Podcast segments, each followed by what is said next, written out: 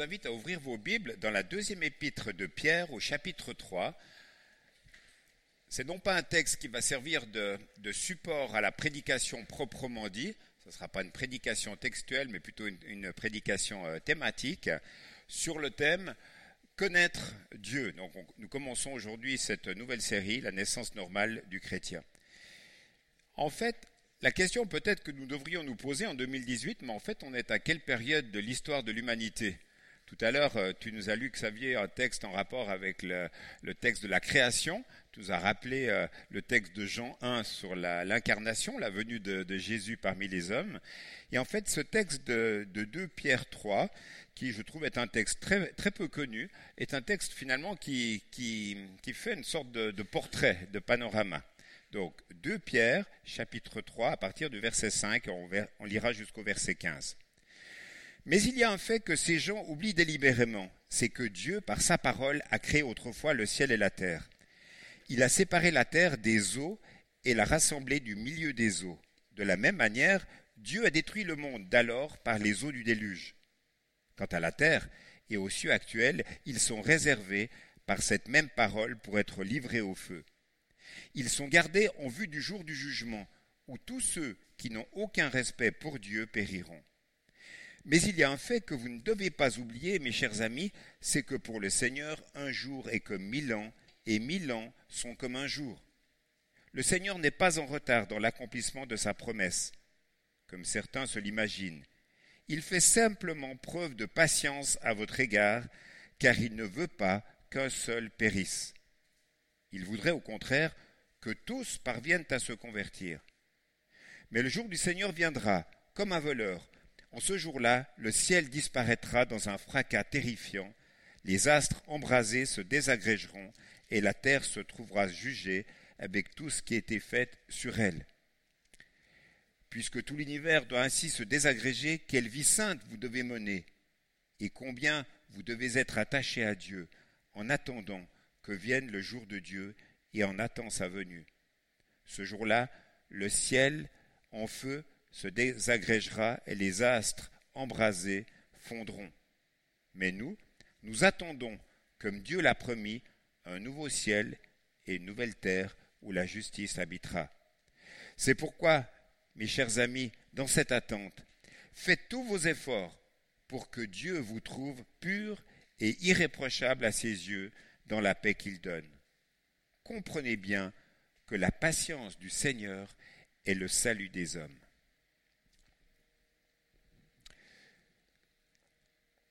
Parler de naissance du chrétien, c'est en quelque sorte entrer dans une forme de, traité d'obstétrique spirituelle. C'est avoir cette préoccupation finalement d'être bien mis au monde de la part du Seigneur.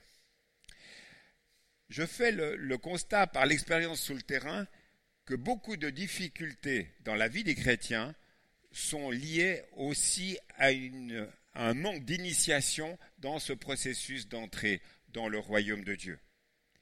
Et les différents sujets qu'on va aborder durant ces prochaines semaines seront la connaissance de Dieu ce matin, la repentance de nos péchés, la foi en Jésus-Christ, la nécessité d'être rempli du Saint-Esprit et la pratique des dons, le baptême comme une obéissance et la multiplication en faisant des disciples. Six portes spirituelles. On aurait pu en rajouter une septième, mais vous l'avez déjà eue. C'était la porte de l'importance de la parole de Dieu que nous a la réflexion que nous a apportée Charles Leroux la, semaine dernière. Ça peut vous sembler bizarre que l'on réfléchisse à ça. Vous pensez peut-être, en voyant ces différents sujets, les connaître. Mais la question que je me suis posée, que l'on s'est posée, n'y a-t-il pas le risque de l'habitude? De glisser dans la tiédeur, comme le reproche euh, l'auteur de l'Apocalypse vis-à-vis de certaines églises un petit peu comme dans la relation amoureuse qui a, tendance au fil du temps, des mois et des années, de s'estomper, de s'habituer. Est-ce que vous avez encore, lorsque le mot de Dieu est évoqué, un sentiment de crainte respectueuse, de zèle passionné? Est-ce que dans votre euh, réalité de vie quotidienne, est-ce que le fait de connaître Dieu, de connaître Jésus-Christ, est-ce que cela change quelque chose dans vos relations avec lui, bien sûr, mais aussi avec les autres. Et puis la question qu'on pourrait se poser en introduction, en accrochage, c'est finalement comment connaissons-nous Je pense que si on faisait un micro, euh, non pas trottoir, mais micro église, ce matin, on serait assez étonné des réponses qui seraient données. Car finalement, sur quoi est basée cette connaissance de Dieu? Il y a quelques années, une phrase revenait souvent dans la bouche des, des nouveaux convertis, et cette phrase c'était ⁇ J'ai fait une rencontre personnelle avec Jésus ⁇ alors on peut comprendre aujourd'hui avec le recul du temps qu'est-ce que cette phrase euh, veut dire, mais il faut reconnaître que de dire j'ai fait une rencontre personnelle avec Jésus, ça fait assez mystique quand même. J'ai entendu dans mes années de, ministère des gens me dire avoir entendu la voix de Dieu. Et c'était la voix VOIX, la voix de Jésus, la voix de Dieu, ou avoir fait des rêves suffisamment forts pour avoir vu Jésus. J'ai entendu ce genre de témoignage. Et par définition, un témoignage, c'est personnel. Et donc, par définition, ça appartient au vécu de cette personne. Vous ne pouvez pas dire à une personne qui vous a dit ça, non, mais tu es complètement cinglé, en fait, euh, ta place, c'est à Saint-Égrève, à l'hôpital psychiatrique, parce que tu es en plein délire mystique. Vous ne pouvez pas, même si le délire mystique existe aussi, mais vous ne pouvez pas dire ça à la personne. Elle a fait une expérience spirituelle qui lui est propre liée à sa lecture de la parole, à son obéissance de la parole. Elle a découvert quelque chose, elle veut vivre quelque chose et elle a ce désir. Mais réalisons bien que tout en disant cela, euh, il y a des niveaux d'appartenance, de connaissance de Dieu qui vont être différents si on en est. Il y a des enfants qui sont là qui peuvent dire Moi, je connais Jésus. Il y a des gens parmi nous qui ont 30 ans, 40 ans, 50 ans de vie chrétienne qui disent Je connais Jésus, mais ils ne vont pas le connaître de la même manière. C'est pour ça qu'il faut être très respectueux quand il y a une personne qui nous dit Je suis en route sur ce chemin de connaissance, de, découverte de qui est Jésus. Il ne faut surtout pas ramener à notre propre expérience le vécu de la personne qui est en face de nous. Parce que là, on serait dans le domaine du jugement à l'égard d'autrui et on n'a pas à ramener à notre propre expérience. Et ça, c'est important. La plupart des chrétiens connaissent Dieu par rapport à ce qu'ils en ont lu dans la Bible. La Bible a touché leur intelligence, a touché leur cœur, et c'est ainsi que petit à petit, cette connaissance et, leur et la foi a grandi en eux. Paul, dans Romains au chapitre 10, verset 17, disait, Ainsi la voix vient de ce que l'on entend, et ce que l'on entend vient de la parole de Dieu. La parole est enseignée, elle est transmise aux enfants, aux jeunes, aux adultes. Après, qu'est-ce qu'on fait de ce que l'on entend? Ben, Si on rentre dans cette démarche d'ouverture de cœur, d'ouverture d'esprit, d'ouverture d'intelligence, automatiquement, notre foi va, va grandir. Mais notre connaissance de Dieu, elle est souvent liée aussi par rapport à la manière dont on nous a présenté la bonne nouvelle de l'Évangile cette bonne nouvelle qu'on répète sans cesse, notamment lors du moment de la scène, où on rappelle finalement ce que Jésus a fait. Alors, nous disons souvent que nous connaissons Dieu au travers de l'intermédiaire, de la médiation de qui est Jésus, de ce qu'il a fait à la croix. Mais est-ce que nous connaissons Dieu? Est-ce que nous connaissons Dieu dans tout ce qu'il est, dans toute sa diversité vous savez que dans la Bible, on trouve plus de 600, enfin vous savez ou savez pas, dans la Bible, on trouve plus de 650 prières. Et dans ces prières, bien sûr, il est question des différentes facettes, des différents attributs de qui est Dieu. Et une prière selon le cœur de Dieu est une prière centrée sur lui et non pas centrée sur moi. Et ces facettes ou attributs de Dieu sont multiples. Si je vous pose la question, finalement, donnez-moi un attribut de Dieu, vous allez me dire Dieu est amour, Dieu est lumière, Dieu est saint, etc. Mais il y a plus que ça. Il y a une personne qui a compté, en lisant sa Bible, tous les attributs de Dieu. Il paraît qu'il y en a plus d'une centaine. C'est pour vous dire que très souvent, en disant Jésus m'a sauvé, on est très limitatif de la réalité de qui est Dieu et de l'amour qu'il a pour nous. Je vais vous donner quelques exemples d'attributs de, Dieu, simplement pour vous aider à, prendre conscience de cela. Vous pouvez prendre n'importe quelle Bible, une concordance à la fin. J'ai regardé dans la mienne ce matin, j'en ai deux pages comme ça d'attributs. Je vous en donne quelques-uns. Dieu est auto-existant. Qu'est-ce que ça veut dire? Ça veut dire qu'il existe par lui-même. Ça veut dire que dans le texte que tout à l'heure il nous a lu dans Genèse 1, qu'est-ce qu'il y avait avant? Ben Avant, il y avait Dieu. Et avant Dieu, il y avait qui? C'est les questions d'enfants, ça. Eh ben, avant Dieu, il y avait Dieu, quoi. Ne cherche pas plus loin. Avec les questions, là, franchement. Dieu est auto-existant. Il est éternel. Il est omniscient. C'est-à-dire qu'il sait tout. Dieu est tout-puissant. Dieu est souverain. Dieu est immuable. Ne change pas. Dieu est omniprésent c'est-à-dire qu'il est partout. Dieu est infini, Dieu est grâce, Dieu est sage, Dieu peut se mettre en colère. On l'a vu en illustration dans le livre de Jérémie, ce que ça voulait dire. Dieu est amour, Dieu est juste, Dieu est bonté, Dieu est saint, Dieu est généreux, Dieu est la vérité, Dieu est miséricorde, patience. Je me suis arrêté là. Ce sont que des petits exemples. Mais nous pourrions, dans nos temps de prière, dans nos temps de louange personnels ou en communauté, avoir ce désir de louer Dieu, de rentrer dans sa présence, dans la diversité de ce qu'il est. Il ne faut pas l'oublier. Il ne faut pas qu'on ramène toujours à l'essentiel et souvent à nous, parce qu'on a été sauvé, on le bénit à cause de son salut. Et réfléchir finalement à la signification de qui est Dieu, ça nous aide à avoir une meilleure relation avec lui. Je citais l'exemple de Jérémie. Euh, petit témoignage personnel, quand on a lu euh, l'ensemble du livre de Jérémie l'année dernière, je me suis arrêté et il y a des passages qui m'ont un peu énervé en voyant la colère de Dieu. Et je me suis dit, mais pourquoi l'auteur, Jérémie, mentionne autant de fois que Dieu est en colère Jusqu'à ce que le, petit déclic dans mon cerveau limité s'est enfin euh, opéré et je me suis dit, mais derrière cette manifestation de l'énervement, de l'agacement de, Dieu, il y a la réalité du fait qu'on a affaire à un Dieu qui aime passionnément. Et il aime tellement passionnément son peuple qu'il en a marre de le voir tomber dans l'idolâtrie. Et Dieu se met dans des propos, dans des actions qui vont faire qu'il va interpeller le peuple de Dieu et donc il va, ce qu'on appelle, il s'est mis en colère. Mais là, c'est une sainte colère. Ce n'est pas une colère charnelle comme l'être humain euh, peut en faire preuve euh, souvent. Donc, quand on réfléchit à cela, quand on réfléchit à ses attributs, quand on réfléchit à cette relation avec Dieu, on s'aperçoit qu'on on pourrait très bien en faire un sujet purement cérébral, intellectuel, en essayant de comprendre des mots, etc., alors qu'il y a plus que cela. Et j'aimerais vous amener ce matin sur ce thème de la connaissance de Dieu, sur quelque chose de beaucoup plus intime. Vous savez, quand la Bible utilise le mot connaître, Adam connu Ève, il parle de la relation la plus intime, il parle de sexualité. Eh bien, quand on parle de connaître Dieu, quelle est l'intimité que l'on développe avec lui?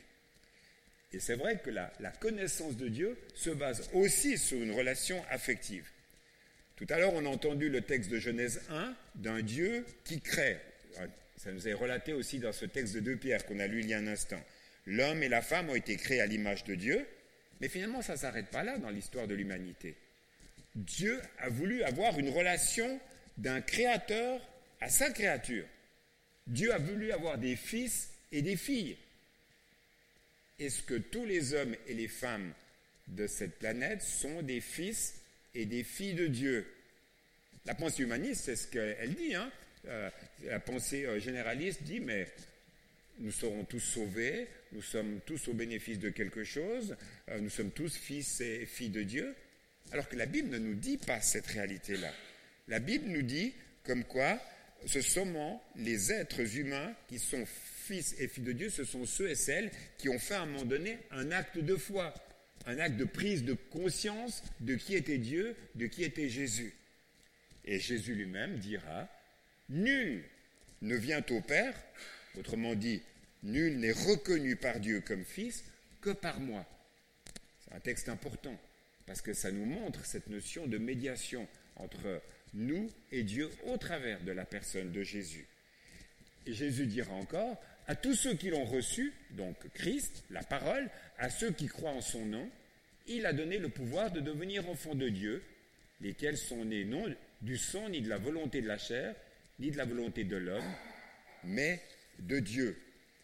Cette filiation divine, le fait qu'on soit fils ou fille de Dieu, c'est un don de la grâce.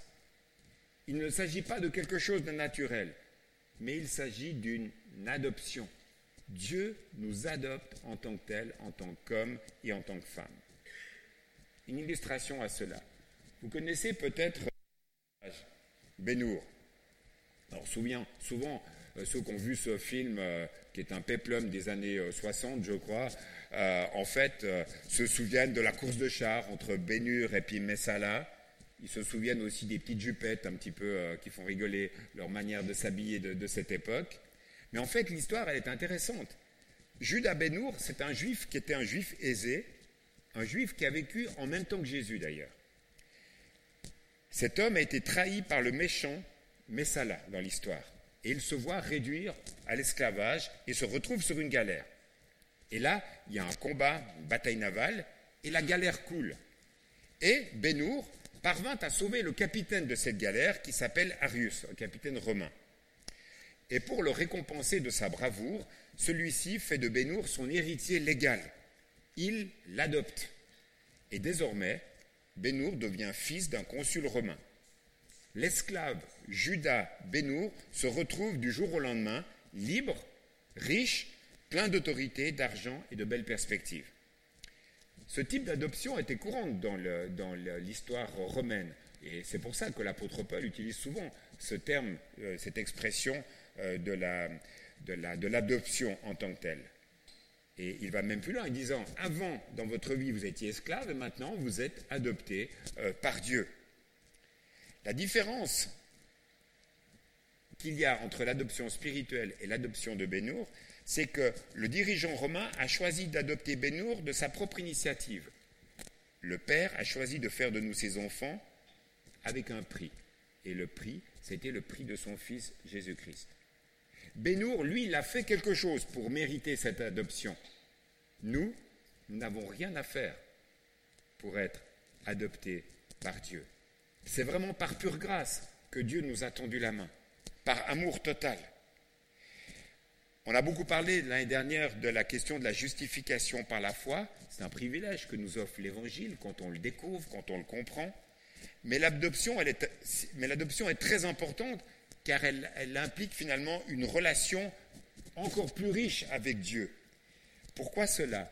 Eh bien parce que la justification, c'est une notion judiciaire, conçue en termes de loi, et qui considère finalement Dieu comme étant le juge qui nous justifie pour ce que l'on est. Mais l'adoption, par contre, c'est une notion de caractère familial, conçue en termes d'amour et en considérant Dieu comme un père par l'adoption, Dieu nous introduit dans sa famille et dans sa communion. Il fait de nous ses enfants, il fait de nous ses héritiers. Donc il y a une notion d'intimité, d'affection, de générosité. Quand dans un des chants, euh, il nous est dit comme quoi Dieu nous prend dans ses bras d'amour, c'est une image bien sûr, mais c'est quand même une réalité spirituelle. Quand on devient enfant de Dieu, on découvre au travers de notre relation avec Dieu quelque chose d'autre, quelque chose d'extraordinaire. Et être en règle avec Dieu le juste, c'est bien, bien sûr, c'est une grande chose, mais être aimé et entouré par Dieu le Père, c'est une chose encore plus grande. Pour une personne qui, à l'échelle de, sa vie humaine, euh, était en manque d'amour, le fait de découvrir l'amour du Père, c'est quelque chose de restaurateur, c'est quelque chose de bénissant, c'est quelque chose qui va aider la personne à continuer sa croissance dans sa vie. L'apôtre Jean dira, voyez quel amour le Père nous a témoigné pour que nous soyons appelés enfants de Dieu. Eh bien oui, l'amour du Père, c'est un amour total qui s'est manifesté au travers du don de Jésus.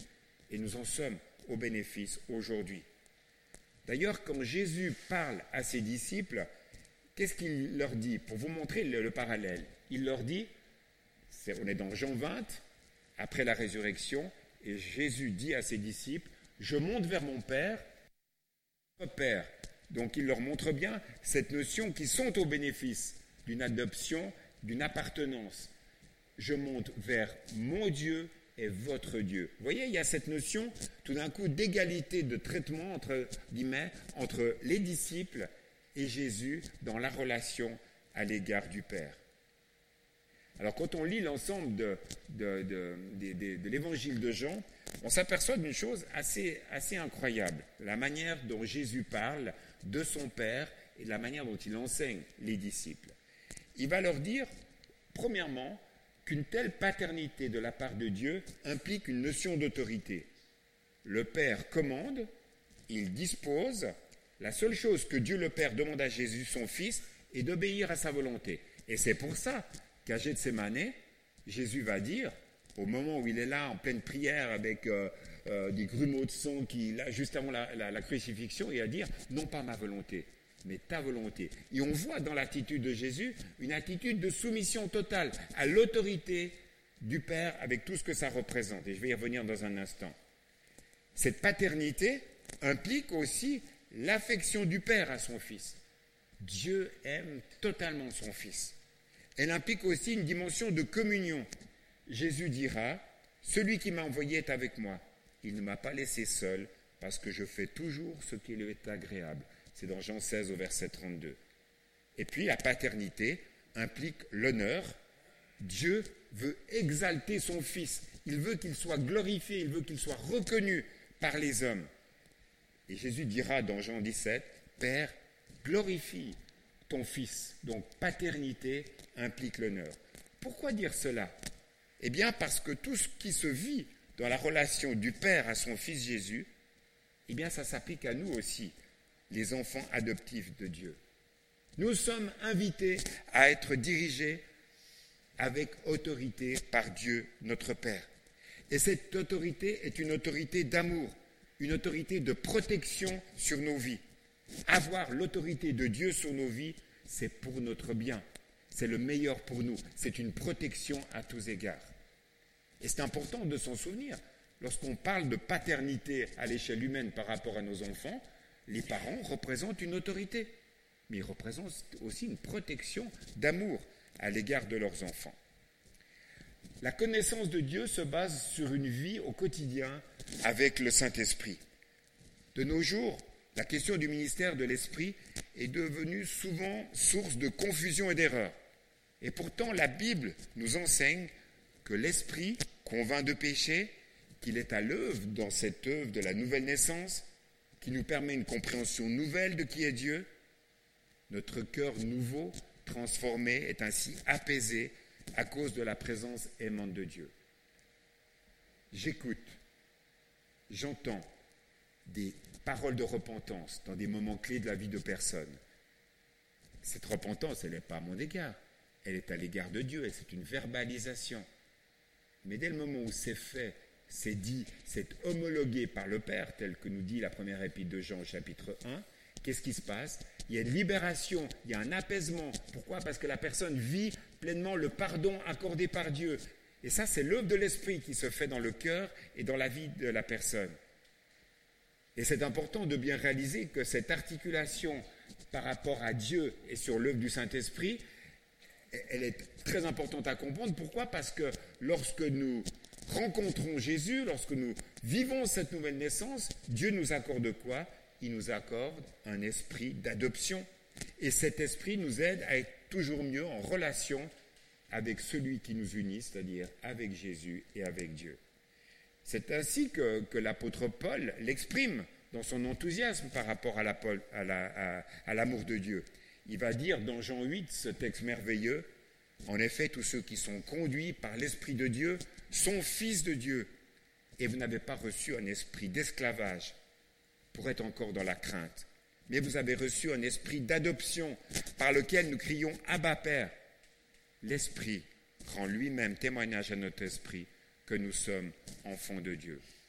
C'est pour ça que je disais tout à l'heure en introduction, ne tombons pas dans le jugement par rapport à là où on est la personne dans son cheminement spirituel. Seul le Saint-Esprit peut convaincre de, de péché. Seul le Saint-Esprit peut révéler à la personne qu'elle est enfant de Dieu, mais il faut l'amener sur ce terrain, sur cette réflexion Bible ouverte, pour lui faire comprendre, mais est-ce que tu as l'assurance de ton, salut? Est-ce que tu comprends de quelle manière euh, l'Évangile peut s'incarner dans ta vie? Est-ce que tu comprends de quelle manière Dieu t'a adopté en Jésus-Christ? Mais cette conviction ne peut se faire que par l'action du Saint-Esprit dans la vie de la personne. D'ailleurs, dans cette expression euh, que utilise Paul, Abba Père, euh, c'est pas une parole douce, hein, comprenons bien. C'est un petit peu comme quand un, enfant crie à son papa, papa, et, qu'il hurle. Il y a cette notion-là, ça vient des tripes. Abbas, c'est le mot hébreu, le mot araméen pour euh, s'adresser au Père. La présence du Saint-Esprit dans notre vie fait que nous avons cette assurance d'être sauvés. Mais cette adoption dont nous sommes au bénéfice par Dieu nous permet d'avoir, et c'est le troisième aspect et dernier, je vais finir là-dessus, qui nous permet finalement d'avoir part à la gloire de, Christ. Qu'est-ce que ça veut dire Quand on reprend le texte de Romains 8, verset 17, Or si nous sommes enfants, nous sommes aussi héritiers, héritiers de Dieu et cohéritiers du Christ, s'il est vrai que nous souffrons avec lui pour être aussi glorifiés avec lui. Aujourd'hui, Jésus est ressuscité, il est élevé en gloire, mais ce passage nous rappelle aussi notre statut. Nous sommes cohéritiers du Christ et un jour viendra où nous serons nous aussi glorifiés avec lui. Et de cette réalité extraordinaire, on apprend quoi? Nous apprenons, ce qui se passera au ciel lors de la grande réunion de famille. Les adoptés que nous sommes se rassembleront pour être dans une communion intime avec le Père et avec Jésus, notre frère. Ça fait bizarre de dire les choses ainsi, mais Jésus n'est pas seulement notre Sauveur, notre Seigneur, mais il est aussi notre frère, puisque nous avons été adoptés par Dieu. Et c'est une image qui est très forte. Et la Bible est très claire par rapport à cela. Il y a plusieurs textes de la Bible qui nous le rappellent, mais dans Jean 17, parole de Jésus lui-même, il va dire, Quant à ce que tu m'as donné, Père, je veux que là où moi je suis, eux aussi soient avec moi, pour qu'ils voient ma gloire, celle que tu m'as donnée, parce que tu m'as aimé avant la fondation du monde. Et dans Jean 1 Jean, chapitre 3, voyez quel amour le Père nous a donné pour que nous soyons appelés enfants de Dieu, et nous le sommes. Si le monde ne nous connaît pas, c'est qu'il ne l'a jamais connu. Bien-aimés, maintenant nous sommes enfants de Dieu, et ce que nous serons ne s'est pas encore manifesté, mais nous savons que, quel que soit le moment de sa manifestation, nous serons semblables à lui, parce que nous le verrons tel qu'il est. Voilà les perspectives d'avenir, voilà les choses qui nous sont réservées. Voir le Père et le Fils, les connaître, les aimer, être aimés d'eux au sein de cette grande famille de Dieu. Voilà l'espérance chrétienne, voilà ce qui nous est offert, voilà ce qui nous est proposé en acceptant de se tourner vers Jésus, en acceptant de mieux connaître qui est Dieu. J'aimerais finir par, euh, quelques applications ce matin, je vais montrer une facette de la, dimension de l'amour de Dieu, de, de sa paternité. Peut-être c'est une facette que vous n'avez jamais entendue en enseignement par rapport à cela. Mais j'aimerais vraiment vous inviter à considérer la réalité d'un tel Dieu qui veut que nous vivions notre adoption comme un style de vie enthousiasmant. Quelque chose de judiciaire, mais quelque chose d'affectueux, Dieu nous aime. Dieu a des projets pour nous. Si nous sommes adoptés, et là on arrive dans des applications très pratiques, pourquoi se faire du souci pour les réalités de la vie quotidienne? Pourquoi vivre tout le temps dans la crainte?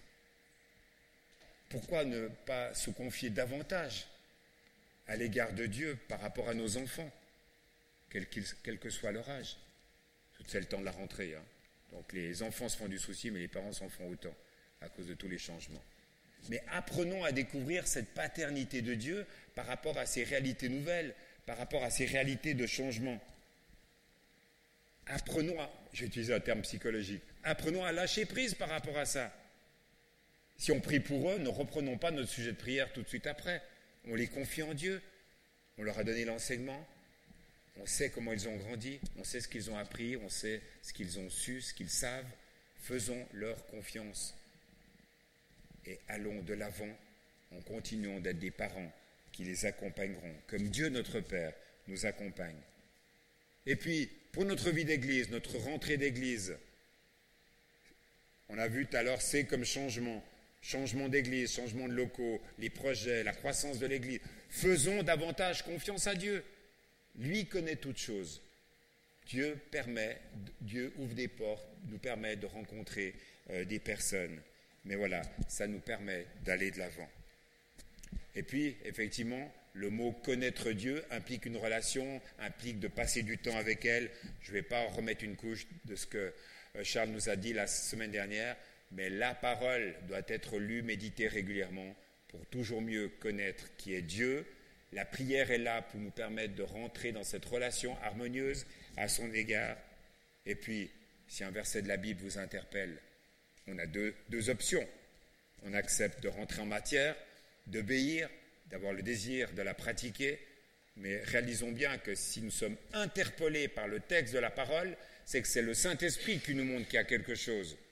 Donc laissons-nous toucher, laissons-nous transformer, laissons-nous émonder peut-être, et ce n'est pas forcément très agréable, mais laissons le Seigneur agir dans, dans nos vies.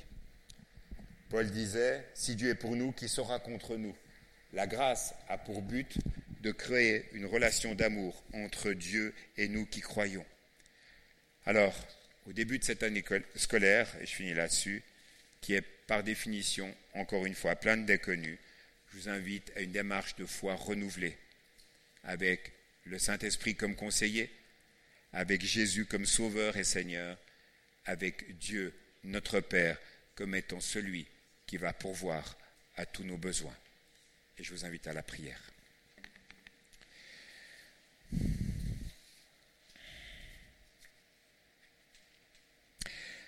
Déjà, Seigneur, on veut te bénir pour la relation que nous avons la possibilité d'avoir par la prière. Merci parce qu'en tout temps, en toutes circonstances, on peut s'adresser à toi. Merci parce que tu es à notre écoute. Merci parce que dès cet été, nous t'avons vu agir dans nos cœurs, dans nos vies. Tu étais celui qui, qui nous a émerveillés par ton action en temps et en heure. Et on veut te redire notre confiance en toi, Seigneur, pour ce début d'année. Merci pour cette semaine, pour le temps de la reprise des enfants, des jeunes, des adultes. Merci parce que tu étais là, tu étais agissant. Nous en avons été témoins. Et Seigneur, on veut te redire que nous plaçons notre confiance en toi. Renouvelle notre foi, renouvelle notre, notre, notre, attitude de cœur par rapport à toi et par rapport aux autres. Que nous ne soyons pas toujours dans le doute et dans les peurs, mais que nous sachions te remettre nos doutes et nos peurs en toutes circonstances. Bénis la suite de ce temps de culte, cette journée, que dans ces temps et dans ces moments, nous sachions vraiment nous attendre à toi. Tu es le Dieu Tout-Puissant et on veut te bénir pour cela. Gloire à toi, Seigneur. Amen.